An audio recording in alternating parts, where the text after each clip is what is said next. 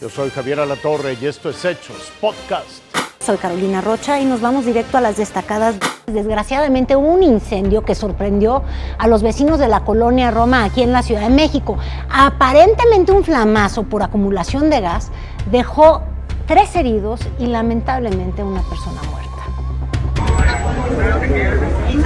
Una persona muerta y tres heridos con quemaduras es el saldo que dejó el flamazo de un tanque estacionario en un edificio de la colonia Roma. Los hechos ocurrieron en el cruce de las calles Monterrey y Aguascalientes en la alcaldía Cuauhtémoc. Tremendo, horrible, zumbó todo el... Ahí tenemos pues ventanas, todo así cimbró, se vio rojo.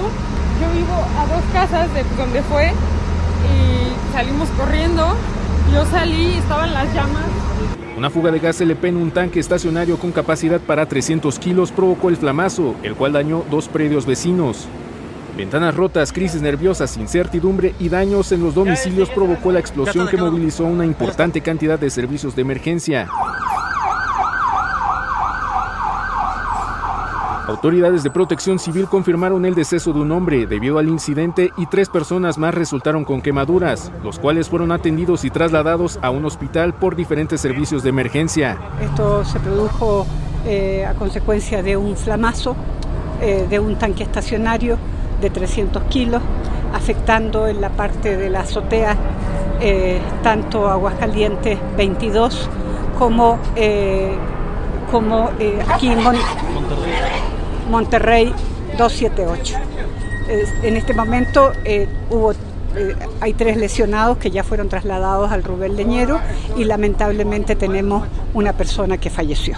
¿Hay daño estructural? Hay daño en la parte de arriba, en dos cuartos que fueron los más afectados y una escalera. Eh, vamos a ver y vamos a hacer una revisión completa, estructural, tras el incidente y la falta del dictamen estructural, el cual brinda la garantía de seguridad para quienes viven en el edificio marcado con el número 278 de la calle Monterrey, autoridades de la alcaldía Cuauhtémoc dispusieron como albergue el Centro Deportivo Bicentenario ubicado en la colonia Doctores.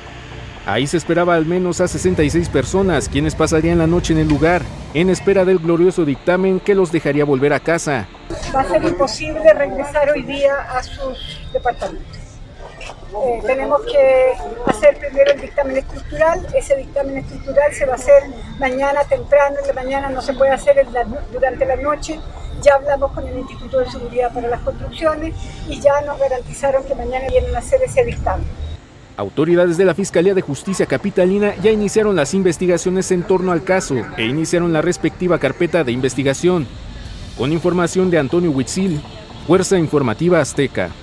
Y en la comunidad de San Bartolo, en Chiautla, allá en el Estado de México, una toma clandestina provocó una fuga de gas en un ducto de Pemex. Al lugar llegaron elementos de protección civil, bomberos, también de la paraestatal.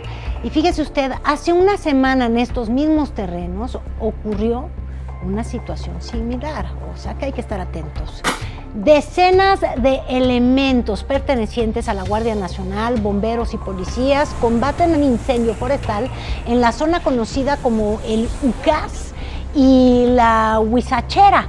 Esto es en el sur de Uruapan, allá en el estado de Michoacán. Las llamas ya destruyeron varias hectáreas de bosque y amenazan con llegar a casas aledañas. En Irapuato, Guanajuato, sigue la conmoción por el ataque de un elemento de la Guardia Nacional contra dos estudiantes. Toda esta historia la tiene nuestro corresponsal René Funes.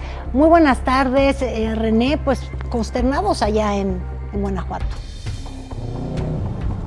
Carolina, ¿qué tal? Muy buenas tardes. Te saludo desde el estado de Guanajuato con información sobre este hecho lamentable. Este ataque ocurrido el miércoles 27 de abril a las 4 de la tarde en la comunidad de Ex Hacienda del Copal, allá en el municipio de Irapuato, donde un guardia nacional abrió fuego, disparó su arma y mató a un estudiante de cuarto semestre de la carrera de agronomía de la Universidad de Guanajuato. Además dejó herida también a otra estudiante de 22 años y eh, identificada como Edith Alejandra. Estos hechos eh, han movilizado a la comunidad estudiantil, a las autoridades educativas y por supuesto a la familia de estos estudiantes. En el caso de Edith Alejandra, que resultó gravemente lesionada, bueno, los familiares informaron que fue intervenida quirúrgicamente y afortunadamente se encuentra recuperándose favorablemente En el caso de Ángel Yael Ignacio Orangel, de apenas 19 años, fue este viernes cuando su cuerpo fue finalmente sepultado a, este, a esta ceremonia, bueno, fueron amigos, compañeros de la universidad, su familia, vestidos de blanco a cuadros, vestidos de vaqueros, como la propia familia lo solicitó. Eh, autoridades informaron que en el caso del elemento de la Guardia Nacional se encuentra a disposición de la Fiscalía Local, pero se espera que este caso lo siga la Fiscalía General de la República. Esa es la información hasta el momento y por supuesto seguiremos atentos de este caso. Hasta aquí las noticias, lo invitamos a seguir pendiente de los hechos.